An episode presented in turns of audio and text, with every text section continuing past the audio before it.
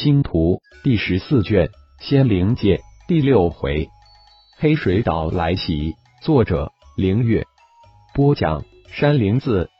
既然现在拿那枚破剑，那有办法。浩然决定出去方式搜寻炼制雷火战甲、雷霆战甲、烈火战甲的替代材料。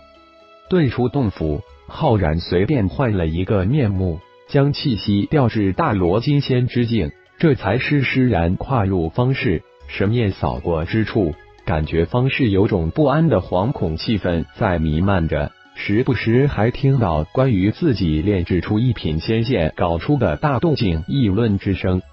进入一个炼制材料店铺，浩然一边扫着货，一边问道：“掌柜，似乎气氛有点不对劲，可是发生了什么大事？看来前辈醉心于练戏。”没有关注水月岛大事。前二天，黑水岛副岛主灵修带人前来方氏，要强行擒拿哈族的一个历练队伍，说是哈族的那个历练队伍在黑水岛闹事逃逸。黑水岛早就无人敢去了，怎么可能哈族历练队伍去黑水岛呢？若月仙王当然不让其得逞，结果两大仙王在天空大打出手。灵鹫最后被若月仙王击伤而走。这两天，黑水岛派出大批黑水岛黑暗修士，在水月岛外截杀进出水月岛的修士。若月仙王带着大批水月岛护卫，已经与黑水岛打了好几场了。张贵一边给浩然准备着材料，一边叹着气解释道：“哦，听说黑水岛主已经突破到仙王四阶。”不日就要带领大队黑暗修士而来，似乎还牵连着一位太乙仙王。不过那位太乙仙王似乎没敢露面。水月岛主没有出面吗？似乎方氏的人都很担心。浩然似乎是不经意的问道：“黑水仙王是黑暗修仙者，在他仙王三阶之时，就能与水月仙王四阶打个平手。”但现在黑水岛主突破仙王四阶，水月岛主就很危险了。而且黑水岛黑暗修士个个凶残无比，如果水月岛落败，我们这些方士的修士就……说到这里，掌柜手都抖了一下，看来很是惧怕的样子。不是还没有打吗？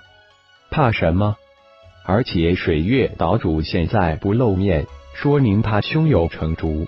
我们不必慌，浩然大大咧咧的说道：“希望水月岛主能赢。”那掌柜的安慰了一下自己。浩然接下来到几个大型的炼器材料店铺扫了一遍，可能是受黑水岛影响，大型的店铺都在有意无意的甩卖炼器材料，无意之中让浩然捡了一个大便宜。最后一个扫货点位于方市中心最大的炼器。炼丹材料店铺名为广元丹器材料店。见到浩然这个大主顾，广元店铺的掌柜是一位大罗金仙巅峰的魁梧中年男子，亲自上前接待，而且承诺浩然说，买的越多，优惠越大。掌柜的，不就是黑水岛吗？不用这么焦虑吧？看你这架势，似乎要清仓大甩卖呀！浩然调侃道。道兄，这一次似乎不一样了。黑水岛有备而来，而且有一举吞并水月岛的意图，我不得不防。据方氏传言，黑水岛已经暗中联合乌蛟王，而且黑水王已经突破了仙王四阶。掌柜压低了声音，悄声说道：“难道水月岛就没有盟友，没有靠山？”浩然反问道：“当然有。”万星海中像这样的海岛无数个，每个岛都必须依靠万星海的一个超级势力，每年都必须向依靠的超级势力进贡。但那些个超级势力却不怎么在意下面这些小岛的死活。像这种分属两大势力下的小岛之间的战斗，如果你不去主动找上面，上面是不会管的。按照上面的话，就是强者生存。掌柜的似乎很是气愤，愤愤不平的自顾自的说道，似乎不是解释给浩然听，而是发泄自己的无奈情绪。哦，万星海有几大超级势力？浩然来了兴趣，问道：“道兄，你是在那儿闭关刚出来的吗？”那掌柜突然惊诧的看着浩然问道：“嘿嘿，道兄还真猜对了，我第一次来万星海水月岛，是我游历的第一个岛。”浩然装着很不好意思的回答道：“好吧，服你了。”那掌柜像是看怪物一样看着浩然，才又叹了一口气说道：“万星海四大超级势力，其一是圣灵岛，其二是幽灵岛，其三是仙侠岛。据说这万星海三大超级势力又与古灵大陆、中天大陆、魔黑大陆的三大先帝有着联系。不过这就是猜测。还有一大超级势力呢？”浩然见掌柜只讲了三大势力，于是追问道：“道兄，我服你了。万星海真正的霸主是海族，第四大超级势力自然是海族了。而且每一个水域都有海族小霸王，水月岛所在的海域小霸王就是乌蛟王。不过三大超级势力一直力压海族，这才让无数的岛主有立身之地。”掌柜解释道。万青海以往向黑水岛、水月岛吞并战的事情经常发生吗？浩然似乎很随意的问道。嗯，两岛大战的事情是经常发生，但吞并的事情也常有发生。不过吞并的这种级别的大战都在无根无依的岛主身上发生。其实水月岛主也有靠山，但这靠山别有用心。因此，水月岛主不愿意依靠那靠山。光源的掌柜无意之中又透出一个秘密。哦，看来那靠山只怕也希望黑水岛出手吧？浩然轻轻一笑，道：“嗯，说不定真如道兄所想。”掌柜的脸露恍然之色，大是佩服浩然的心思敏捷，怎么自己没有想到呢？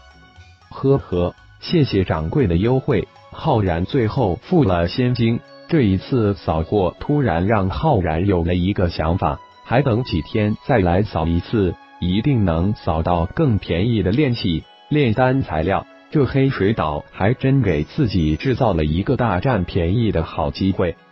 回到洞府，浩然吩咐一号让甲三号密切注意黑水岛与水月岛的不断升级的摩擦战斗。既然水月没有来找自己。那自己就当闭关练气，不知道此事。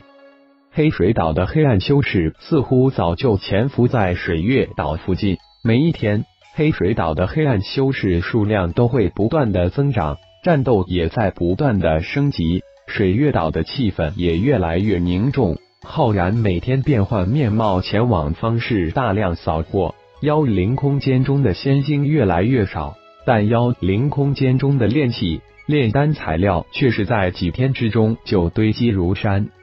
浩然这几天在洞府中只是不断的参悟雷火战甲、雷霆战甲、烈火战甲的阵法布置，同时也对斩神剑庞大的嵌套阵法进行参悟和推演，希望有朝一日能通过神念构建出来，凝练成虚符甚至实符。一号通知狼牙。让他挑选十万大罗金仙之境的狼牙大军，随时准备进入万星海。浩然吩咐一号道：“嗯，我立即通知狼牙、三头、六翅，他们还在魔泽二层空间的天梯中修炼，而且三头、六翅两人已经突破到仙王四阶，三眼、四角、五灵、五郎等弟子也突破到仙王三阶，要不要将他们也调过来？”一号似乎明白浩然的意图，建议道：“一号，你可真是我肚子里的蛔虫。行，就依你的意思，将三头六翅几个师兄弟都一并调过来，通知他们回太一宇宙随时待命。”浩然笑着调侃一号道：“老大，别以为我不知道蛔虫是什么，那可是害虫，以后别拿它与我比了。”一号的船大可不是蛔虫能比的。一号似乎已经通晓了大银河联邦的上古历史，立即不乐意的反驳道：“好，好，好，下次一定注意。蛔虫是害虫吗？哈哈，浩然大笑。感谢朋友们的收听，更多精彩章节，请听下回分解。